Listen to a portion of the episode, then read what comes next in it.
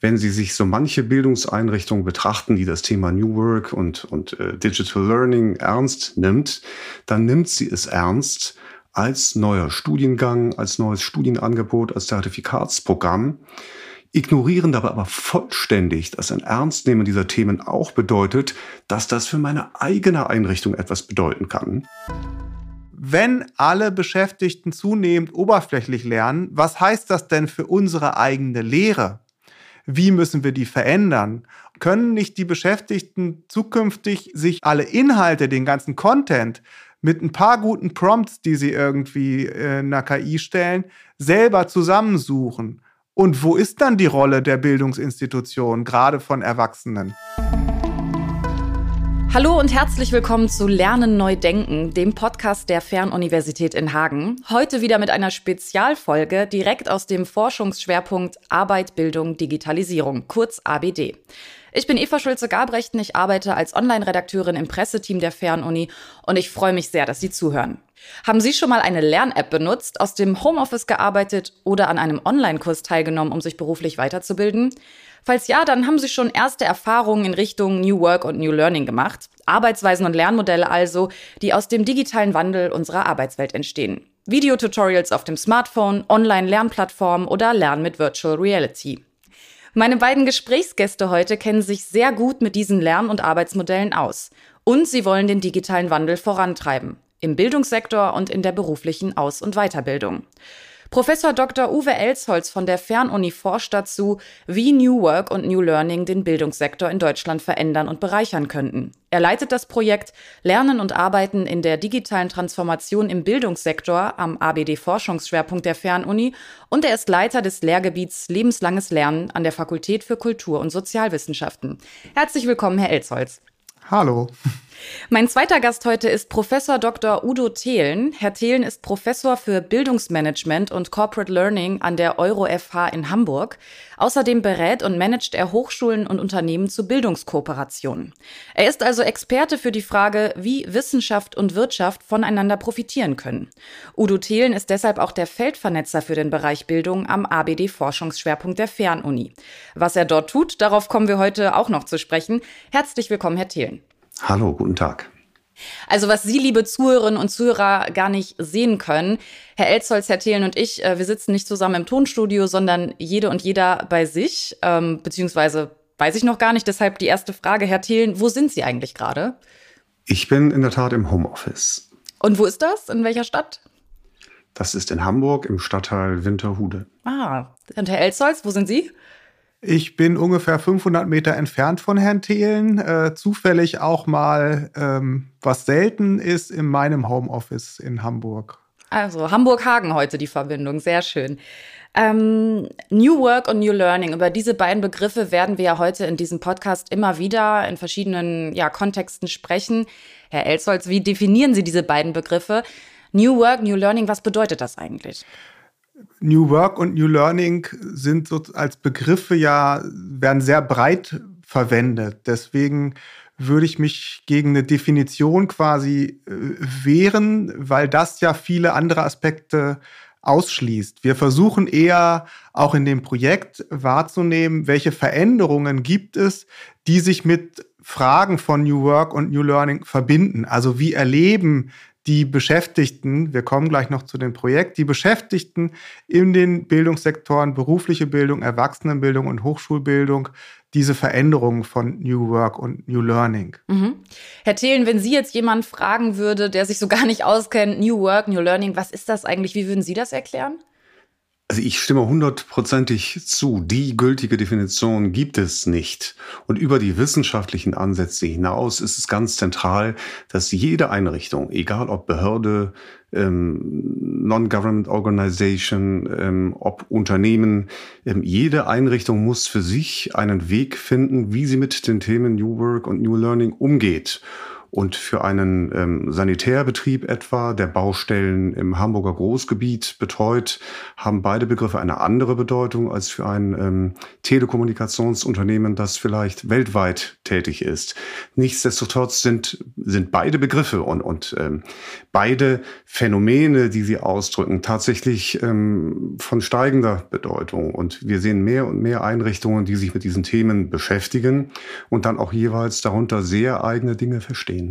Jetzt sind Sie, Herr Thiel, nicht nur Professor für unter anderem Bildungsmanagement, sondern Sie sind ja auch als Berater tätig. Ähm, Sie haben gerade angesprochen, für jeden bedeutet New Work, New Learning was anderes. Was bedeutet, was bedeutet es denn für Sie in Ihrem Arbeits- und Berufsalltag? Für mich bedeutet es in der Tat, dass ich ganz weite Teile meiner Arbeit unabhängig von einem festen Arbeitsplatz erledige und dass ich auch sehr flexibel Kolleginnen und Kollegen aus unterschiedlichen Bereichen mit einbinde, da diese Projekte in der Regel auch komplex sind und ich in den allerseltensten Fällen nur über ähm, ausreichendes Wissen verfüge, um alle Fragen beantworten zu können, bin ich darauf angewiesen, dass man sich mit allen Mitwirkenden im Projekt ähm, ja unter Einbeziehung der jeweiligen Spezialkenntnisse jederzeit verständigen muss. Und ja, ähm, um in einem solchen Kontext ähm, handeln zu können, effizient handeln zu können, bin ich auf viele Tools und Techniken angewiesen, die man auch unter diesen Begriffen New Work und New Learning subsumieren kann. Haben Sie da eine Lieblingstechnik oder ein Lieblingstool?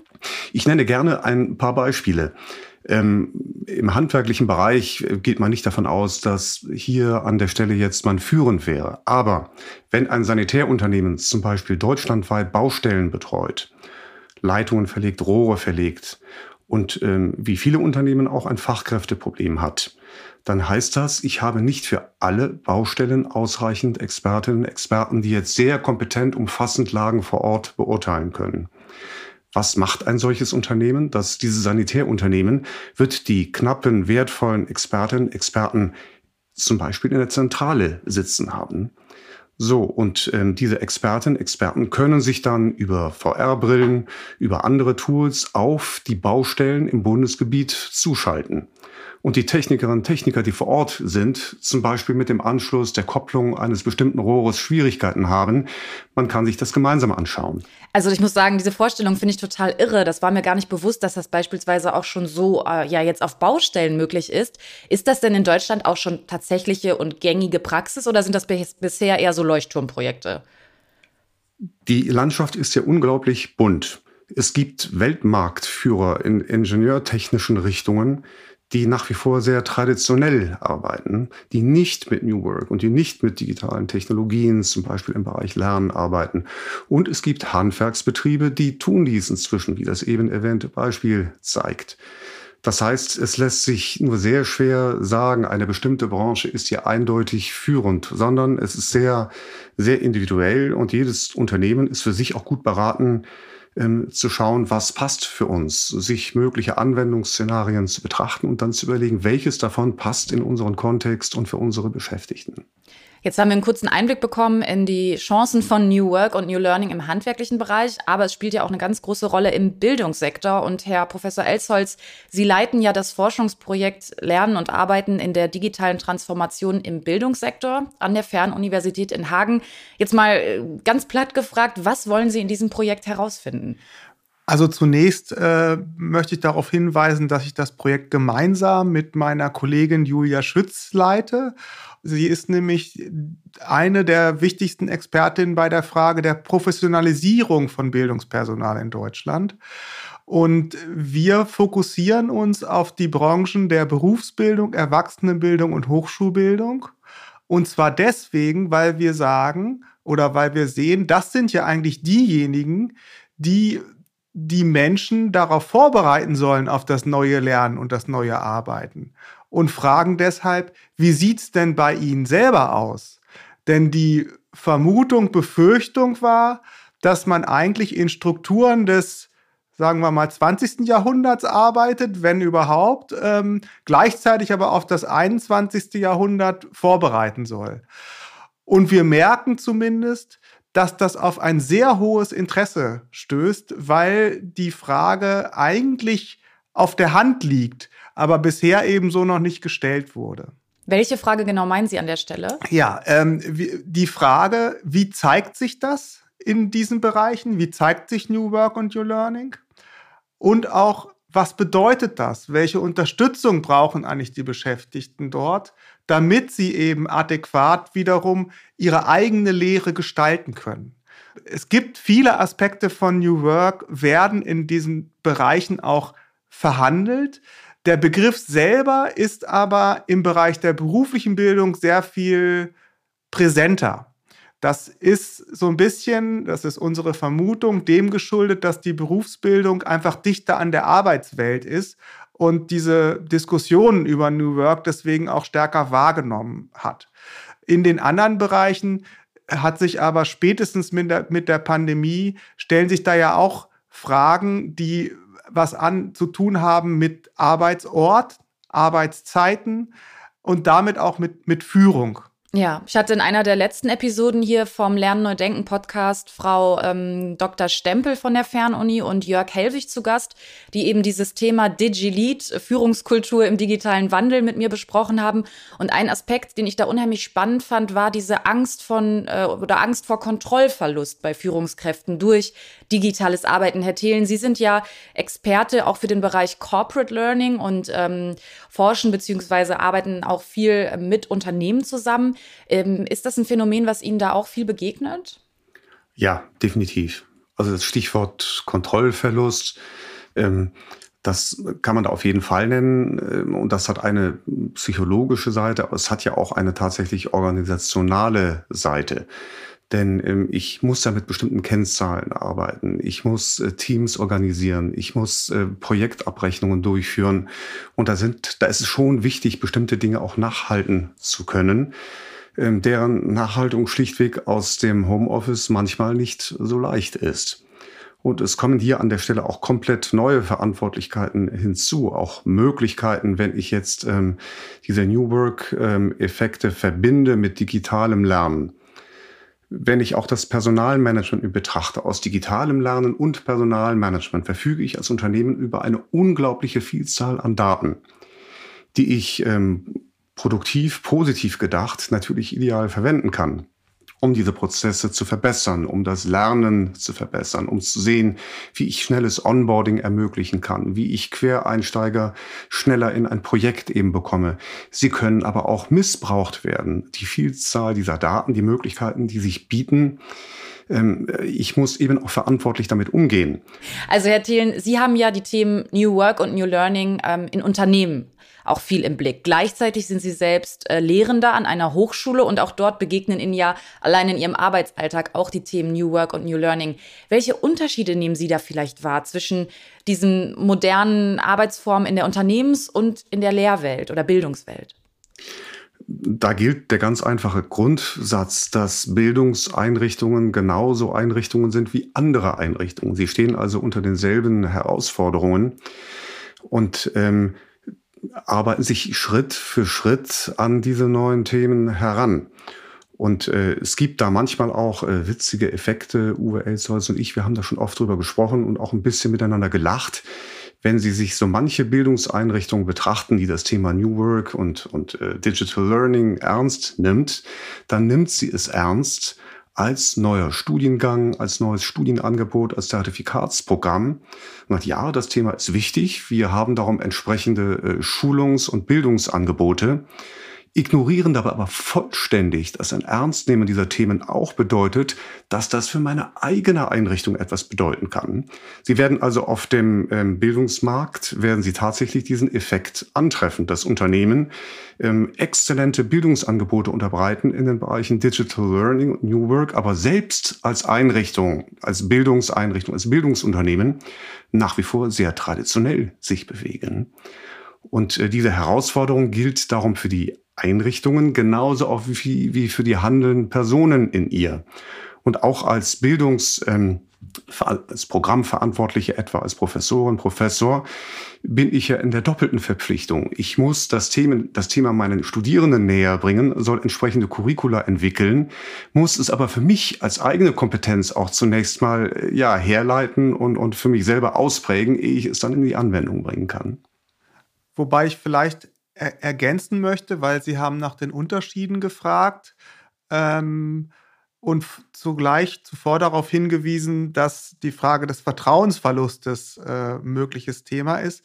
Das haben wir nun gerade nicht gefunden im Bildungssektor, weil wir eher auf andere Themen rekurriert haben. Und auch die Führungskräfte haben eher Angst, ihre äh, Mitarbeitenden, sag ich mal, zu verlieren. So, weil ein, ein Kontrollieren, so wie das vielleicht in anderen Sektoren der Fall ist, ist im Bildungssektor sowieso sehr schwierig umzusetzen.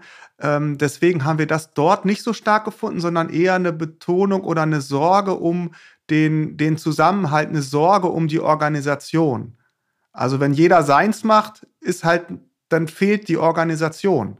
Das ist eher die Sorge, die die Führungskräfte da umtreibt. Und zugleich aber das Bewusstsein, und da finden sich dann wahrscheinlich doch wieder Parallelen zum Wirtschaftssektor, dass sich auch die Organisation verändern muss, die eben in Bildungsinstitutionen, darauf hat Udo Thelen hingewiesen, doch häufig noch sehr hierarchisch ist oder war und Bildungsinstitutionen nicht unbedingt Vorreiter sind für moderne Organisationsformen. Mhm. Herr Elzholz, ich habe das jetzt so verstanden, dass also viele Bildungseinrichtungen sich etwas schwer tun mit New Work, New Learning aus der Angst, das Miteinander im Team zu verlieren. Ist das so richtig? Also die Führungskräfte. Also ja. das ist ja auch ein Spannungsfeld, das hat man aber insgesamt bei New Work, wenn die Beschäftigten immer mehr Ansprüche haben auf Selbstbestimmung und auch Selbstbestimmung von Arbeitsort und Arbeitszeit und diese auch durchsetzen können. Und zwar deswegen, weil der Arbeitsmarkt mittlerweile so ist, wie er ist. Das hat eigentlich gar nichts mit New Work äh, am Anfang zu tun, aber der Arbeitsmarkt ist so. Und was bedeutet das für, für Organisationen, die auch auf Anwesenheit, auf Austausch ange, angewiesen sind? Nun findet unsere Empirie, wir haben Hochschulen in unserer Empirie, wir haben nicht die Fernuniversität, sondern andere Hochschulen befragt. Doch das Thema haben wir auch an unserer eigenen Institution, die Frage, wie viel Anwesenheit ist wichtig, wie viel Austausch ist wichtig, um ein akademisches Umfeld und ein Umfeld als Bildungsinstitution auch äh, zu gewährleisten. Äh, ich kann das nur unterstreichen und äh, es kommt ja noch ein weiterer Aspekt hinzu. Ähm, alle diese Fragen haben ja auch eine sehr individuelle Komponente. Es gibt Menschen, die diese Freiheiten ähm, im partizipativen Miteinander, ähm, im Umgang mit Führungskräften sich wünschen und, und äh, daran wachsen können und, und ähm, auch ihre Projekte voranbringen. Es gibt aber auch Menschen, ähm, die sich in dieser Rolle nicht so wohl fühlen und äh, die ganz gerne auch ihren eng umrissenen Arbeitsbereich haben und ähm, die das, die auch gar nichts dagegen haben, dass man ihnen mitteilt, äh, welche Punkte jetzt im Projekt eben innerhalb der nächsten zwei Wochen zu bearbeiten sind. Und dieses Maß an ähm, Individualisierung ähm, erfordert eben auch wiederum den Führungskräften in, ein hohes Maß an äh, individuellem Eingehen auf die Beschäftigten ab. Und da liegt ähm, eine Herausforderung, die tatsächlich, äh, glaube ich, kann man sagen, gleich ist für Bildungseinrichtungen und äh, auch Unternehmen sonst ähm, auf dem Arbeitsmarkt. Ich würde gerne noch einmal kurz auf diesen spannenden Aspekt der Doppelrolle eingehen, die Sie, Herr Thelen, gerade kurz angesprochen haben. Denn bei Ihnen, Herrn Elzholz, ist es ja so, dass Sie äh, zum einen forschen zu den Bedingungen für Beschäftigte konkret an Hochschulen. Gleichzeitig sind Sie selbst einer, also Beschäftigter an einer Hochschule. Wie beeinflusst das denn Ihre Forschung? Das beeinflusst die zumindest insofern, als dass ich in unserer Empirie überrascht war, dass ich mich da sozusagen selber gespiegelt sah zum Teil. Also gerade in diesen Aspekten ähm, der Führung, die mich dann ja auch noch auch da in einer Doppelrolle umtreiben, sowohl als Leiter eines Lehrgebiets, aber eben auch als Mitglied des äh, Rektorats an der Fernuni, wo wir eben auch diese Frage von Anwesenheit auf dem auf unserem Campus ähm, letztlich, die uns umtreibt, sozusagen auf den unterschiedlichen Ebenen. Und wir haben da gar nicht explizit nachgefragt. Wir haben versucht, sehr offen zu fragen, denn der Anspruch ist es immer, dass die Befragten diese, die Relevanz setzen. Und gesehen haben wir aber eben, dass die Relevanz der Befragten da durchaus vergleichbar ist mit dem, was ähm, auch Frau Schütz und ich eben in unserem ähm, Arbeitsalltag selber ja als Führungskräfte wahrnehmen. Können Sie mir einmal so einen Einblick geben in einen ganz konkreten Punkt, bei dem Sie vielleicht dachten, ja, ups, äh, das kenne ich gut? Na, da treiben mich als selber als Leiter eines Lehrgebiets schon auch die, die Sorgen um, ähm, dass meine Mitarbeiter ähm, eben ihr Wissen nicht immer so teilen, wenn sie zu Hause sind. Und dieses Wissen teilen ist etwas ganz, ganz Wichtiges, was man immer auch organisieren muss.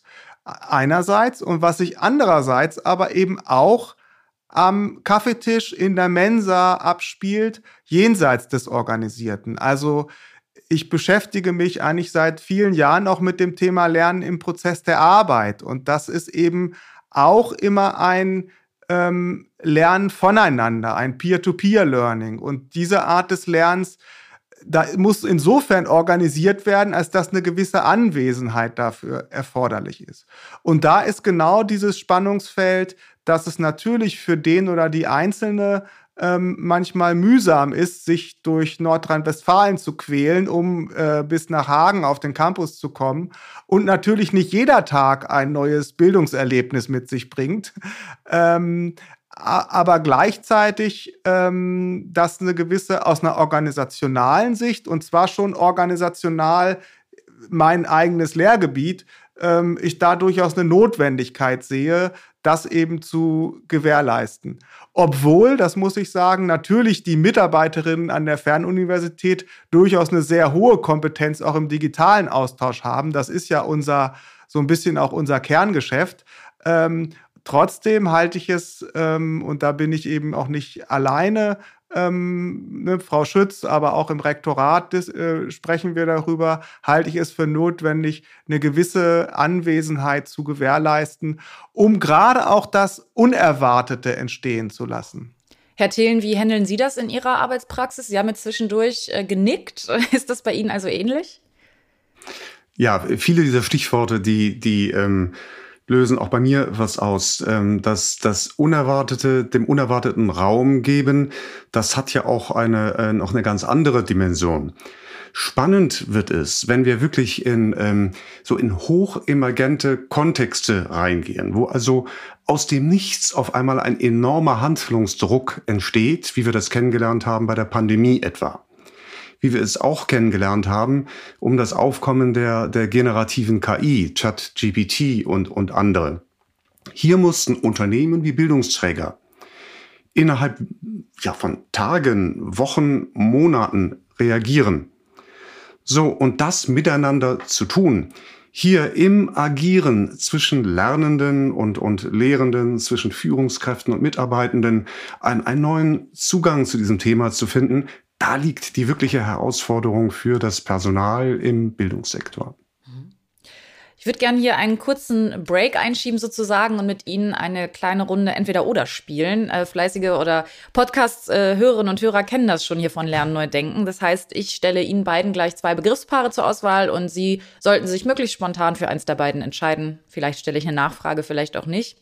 Ich würde jetzt mal ähm, um alphabetische Antwort bitten. Also Sie, Herr Elsholz, zuerst und dann Sie, Herr Thelen. Ähm, starten wir mal. Homeoffice oder Büro? Beides. Viel Büro, aber je nach Arbeit auch manchmal Homeoffice nötig. Lieber Büro, öfter Homeoffice. Warum lieber Büro? Ähm, ich arbeite tatsächlich ähm, gerne im Büro, genau weil es das Unerwartete dort gibt, weil es dort all diese, diese Begegnungen im Alltag gibt, die, ähm, die mich einmal bei meinen Themen weiterbringen, weil ich mit Menschen ins Gespräch komme, die ich jetzt nicht automatisch sonst vielleicht angerufen, kontaktiert hätte.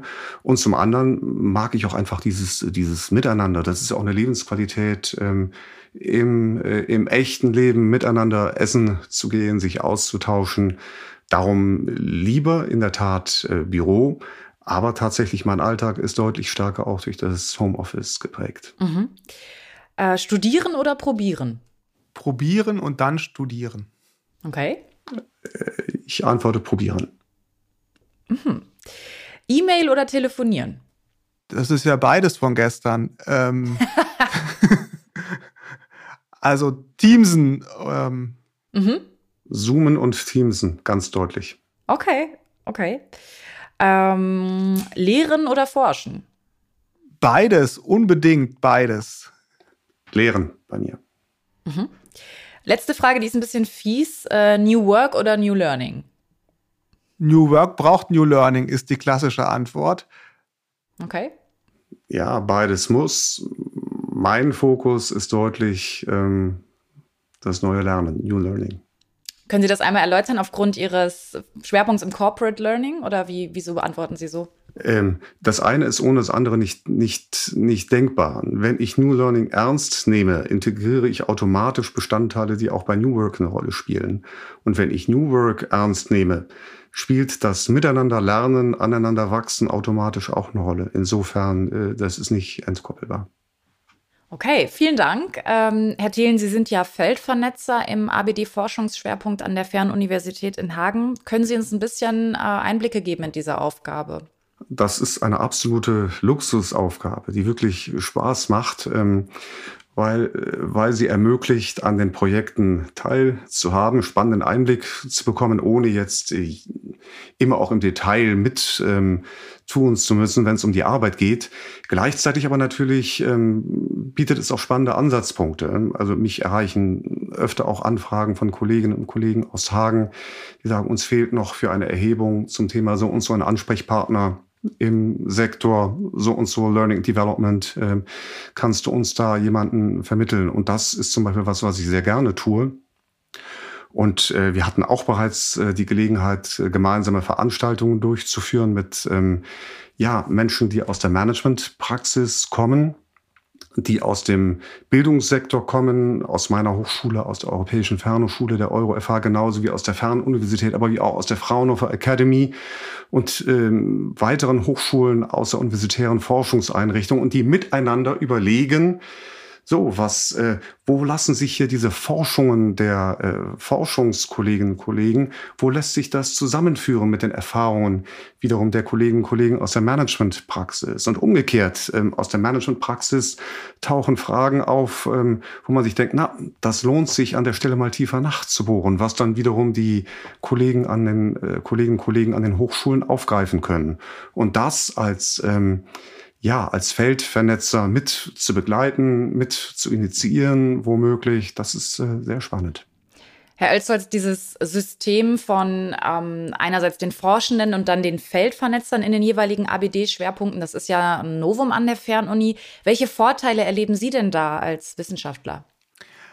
Also der erste Vorteil ist schon mal der, dass in der Frühphase, bevor wir unser Projekt überhaupt konstituiert haben, mit Udo Thelen da jemand in dem ABD-Kontext war, mit dem ich über New Work und New Learning mich so stark ausgetauscht habe, dass das Projekt jetzt deswegen auch so aussieht, wie es aussieht, dass wir ne, genau diesen Fragen auch mal nachgehen wollten. Denn zuvor, das ist ja auch so ein ähm, ja fast auch Vorwurf von New Work und New Learning. Es gibt das äh, Bücher dazu, es gibt das Hagener Manifest, aber es gibt relativ wenig Empirie. So, und um das ein wenig auch zu fundieren, ähm, äh, da habe ich letztlich das vieles mitgenommen aus den Gesprächen, die ich mit Udo Thelen schon führen konnte. Und er ist eben im besten Sinne ein kritischer Freund in dem Prozess.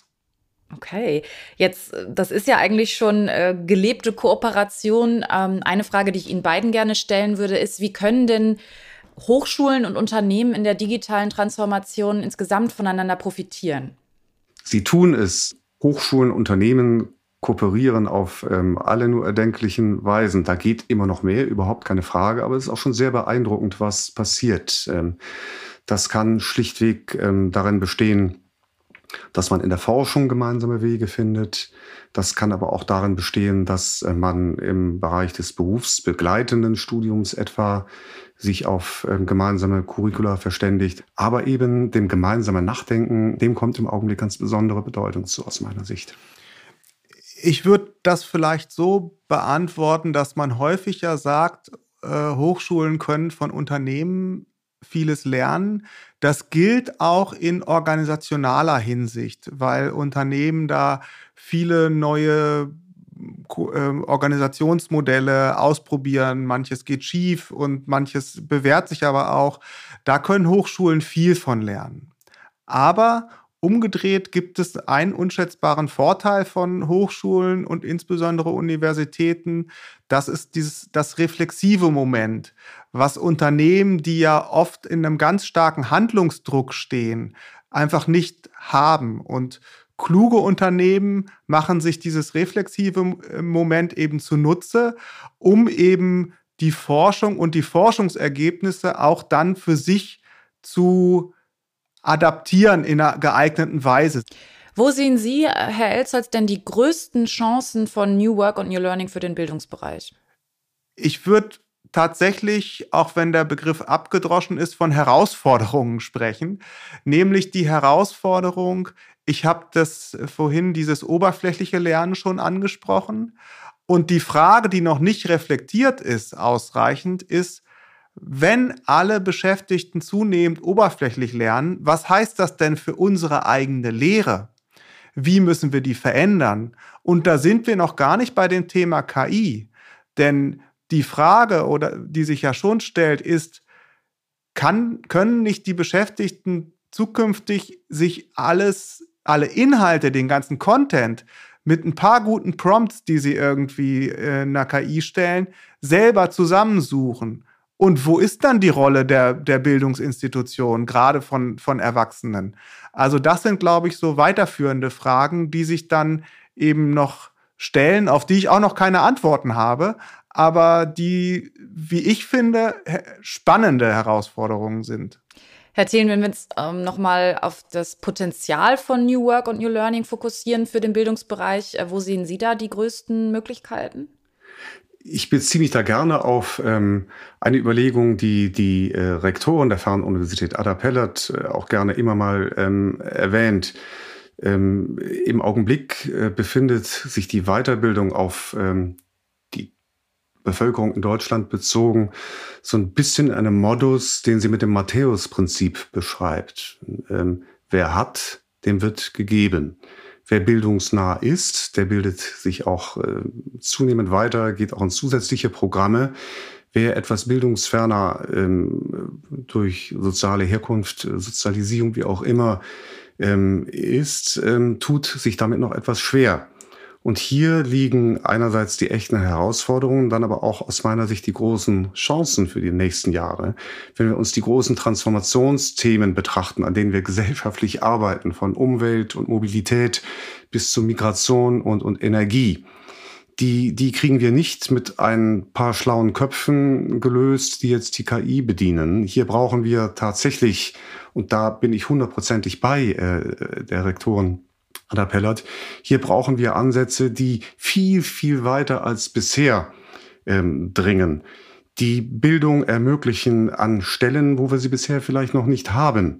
Und da kann digitales Lernen, da können äh, Ansätze wirklich des individualisierten, personalisierten Lernens, ähm, Ansätze, die von Hochschulen mit betreut werden, die von Bildungsabteilungen, Unternehmen mitentwickelt werden, die kooperativ an den Schnittstellen zwischen Arbeitsagenturen, Jobcenter, Bildungsträgern, Hochschulen entwickelt werden.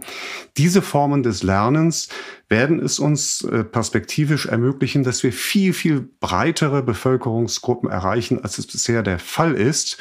Und ich bin der festen Meinung, nur wenn uns das gelingt, kommen wir zum einen bei den großen Transformationsthemen weiter und nur dann werden wir auch ähm, die demografische Kohäsion behalten, wie wir die eben als ein demokratisches Gemeinwesen in Deutschland, wie wir das ja auch haben wollen. Ja, das ermöglicht mir jetzt eine ganz gute Überleitung, denn ähm, diese Chancen der digitalen Transformation, um die geht's auch ganz wesentlich beim Berliner Symposium der Fernuniversität in Hagen. Das findet am 7. Dezember in Berlin statt und dort ähm, treffen sich Expertinnen und Experten aus Wissenschaft und Praxis, um eben über verschiedene Aspekte wie den Fachkräftemangel beispielsweise ähm, im Kontext der digitalen Transformation der Arbeitswelt zu diskutieren. Und Sie, ähm, Herr Elswitz und Herr Thelen, sind ja auch beide dort vor Ort und geben in äh, live in einem, einem Impuls da Einblicke. Können Sie mir so einen Eindruck geben, was die Teilnehmenden da erwartet? Also zum einen äh, werden wir natürlich äh, punktuell auch aus dem äh, Projekt berichten und dann schon auch die Frage stellen, ähm, wie die Teilnehmenden, wenn sie aus dem Bildungssektor kommen, das selbst erleben, ihre Art des New, New Work, New Learning. Aber auch die Frage stellen, die Sie vorhin auch gestellt haben, nämlich, wo sind denn die Unterschiede? Also finden wir das auch in den anderen Bereichen, die wir ja auch in dem Forschungsschwerpunkt ähm, ähm Arbeit, Bildung, Digitalisierung betrachten. Finden wir das dort in gleicher Art und Weise oder wo sind da dann eben doch Unterschiede zu sehen? Ja, und ein Aspekt, den wir eben schon mal aufgegriffen haben, den werden wir auch ähm, dann im Dezember in Berlin wieder behandeln. Das ist nämlich die äh, Zusammenarbeit zwischen Arbeitsagentur, Jobcenter, Bildungseinrichtungen, Bildungsträgern und Unternehmen und natürlich nicht zuletzt den Beschäftigten. Hier haben wir uns einen Gast eingeladen, Andreas Vollmer von Klett Corporate Education. Und das ist eine Einrichtung, die genau das betreibt, die also in ihren Programmen ähm, ja die Bedarfe von Arbeitsagentur und Jobcenter ähm, verbindet äh, mit den Angeboten, die Bildungsträger verschiedener Sektoren bereithalten für Beschäftigte, die eine Neuorientierung eben brauchen, die sich auf ähm, ein, ein bestimmtes Gebiet ähm, vorbereiten oder dort weiterbilden lassen. Und wir werden im Dezember in Berlin genau die Frage diskutieren, wo funktioniert das schon gut an den, diesen Schnittstellen von Bildungsträgern, Unternehmen, Arbeitsagentur und so weiter. Und wo müssen wir uns dann noch weiterentwickeln, um an dieser Stelle ähm, so gut zu sein, wie wir es eigentlich sein müssen, wenn wir weiterkommen wollen? Also ganz konkrete Einblicke in die Chancen und Herausforderungen von New Work und New Learning beim Berliner Symposium. Und falls Sie, liebe Zuhörerinnen und Zuhörer, dabei sein wollen, weitere Infos zum Symposium und die Möglichkeit zur Anmeldung, die finden Sie unter www.fernuni.de-berliner-symposium. Herr Elzholz, Herr Thielen, ich danke Ihnen sehr, sehr herzlich für dieses Gespräch. Und ähm, ja, ich äh, werde auch beim Berliner Symposium dabei sein und freue mich schon auf Ihren Input. Vielen Dank auch meinerseits. Vielen Dank. Ich war gerne dabei heute.